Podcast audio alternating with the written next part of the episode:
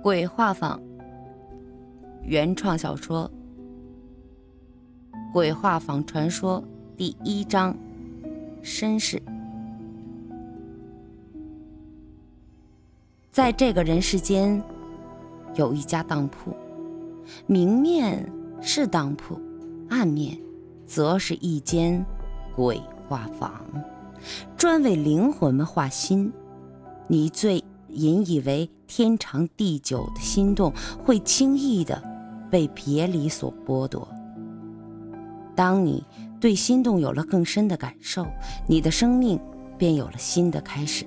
比如，把自己永生永世交给黑暗。引子，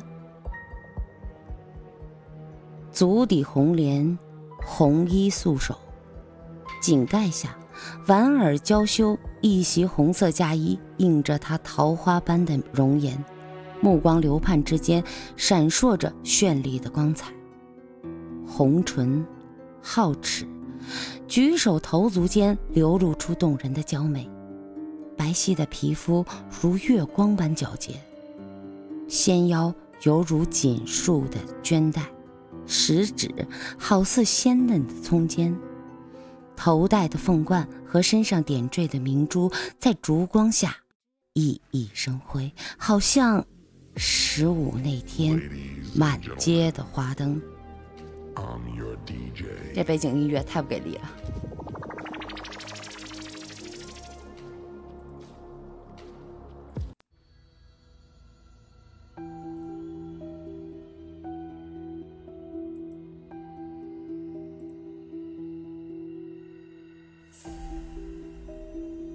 录一段，听着玩吧。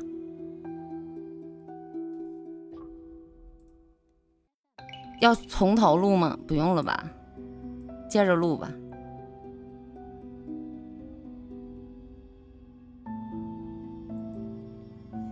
小姨妈，时间到了。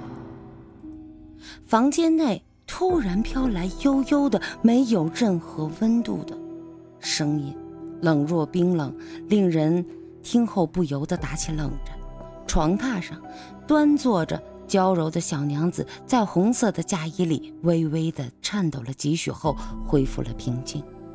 只听那冰冷的声音接着说道：“你签下这鬼画坊永生永世的契约后，便来到我这里取走你这个凡人的心脏。”我不会亏待了你，我将给你一颗玲珑心，以便你日后好与灵魂们心通。今夜，你在你的新婚之夜会彻底的从这世上消失，把自己永生永世交给黑暗。你将在那里有一家当铺。明面是当铺，暗面则是一间鬼画坊。你便是那个鬼画鬼画坊的老板，名为画师。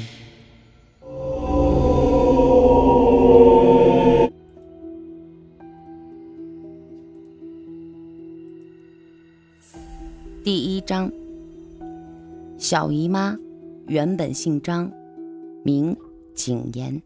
在家中，他排行老二，上头有个姐姐，大他两岁，已成家生了一个一岁的儿子。家父是给朝廷当官的，是一名文官。有一次上早朝的时候，奉上了一张奏折，里边有一句话被朝廷视为了犯了欺君之之罪，龙颜大怒，下令将其满门抄斩。家父家母人头挂在城门三天三夜的凄惨下场，原本幸福圆满的一大家子就这样落败。他永远都忘不掉那一天，家父上早朝没有多久，姐姐就抱着孩子回来娘家，说是要小住几日陪陪景言。就在两姐妹刚陪家母吃完早饭的时候。一群官兵和一位公公捧着奏折破门而入，宣布完奏折上的内容之后，仿佛是一眨眼的功夫，景言的眼前到处都是尸体。他也在一片熊熊烈火当中昏了过去。恍惚之中，他感觉他的身体飘了起来。他无力地睁开眼睛，发现自己怀中抱着自己姐姐那刚满一岁的儿子，而自己的身体却被一团黑暗的黑影抱着飞出了将要烧为灰烬的家宅。他感觉一切都变成静止状态，除了耳边呼呼的风声，就是一个令他浑身颤抖，直至。骨头缝都要快寒冷断裂的，没有一点温度的声音，跟他说：“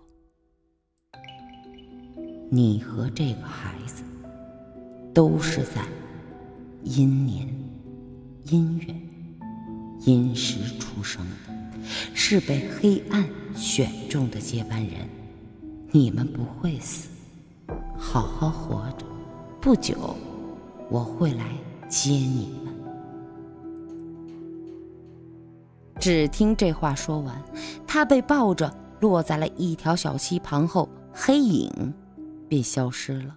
他再度的陷入了昏迷当中。再度昏迷醒来之后，景言惊奇的发现他居然失声了，再也没有办法开口说话。为了养活孩子，他拖着疲惫的身子来到了一家。锦绣坊的门前，跪在门前，不停地给掌柜磕头。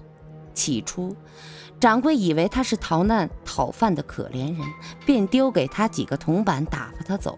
可景言看到这些铜板，并没有去捡起来，而是一边磕头，一边不停地用手打着哑语。还好，以前家里有一位哑巴下人，他从小便懂得哑语。这锦绣坊的掌柜。看上去已到中年，戴着一副金丝边的眼镜，慈眉善目，温文尔雅，一身的正气，像极了景言已死去的家父。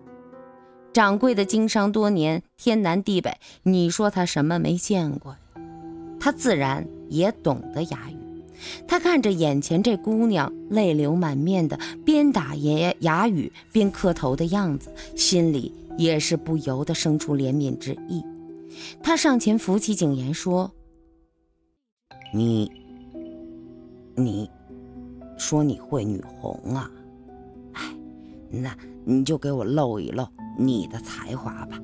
如果真的如你所说，我呀，便将你留在这锦绣坊。看，正好啊，我这里呀，少一位绣工。”景言听后，忙擦干眼泪。随着掌柜来到后院，只见后院有好几个绣工正在低头忙着手中的刺绣活儿。见到掌柜来了，都纷纷起身点头示意。掌柜来到一个空着的刺绣台前，对着景言说：“姑娘啊，就这里吧。”景言点头坐了下来，十分熟练地开始刺绣前面的一系列的准备，思索了片刻。便开始绣了起来，一炷香的时间，一副凤凰展翅、栩栩如生地展现在了掌柜的眼前。掌柜已经看呆了，所有的绣工也都赞叹不已。从掌柜口中一连发出了好几个：“哎呀，妙，妙啊，绝，太绝了，绝对太绝了呀，绝妙啊！”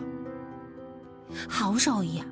哎呦，时间短，手艺却如此精妙，真的，这个凤凰真是绣得栩栩如生，犹如活物有了灵性啊！姑娘真是太棒了。掌柜听闻说：“好了，姑娘，那从现在起，你就是我锦绣坊的人了。”说罢。便转身指着旁边的一位绣工，对着景言说：“他呀是这里的管家，大家都叫他徐绣娘。他会给你和你的孩子安排住处。你一会儿啊，便可下去收拾收拾，早点休息。明天一早就开始上工吧。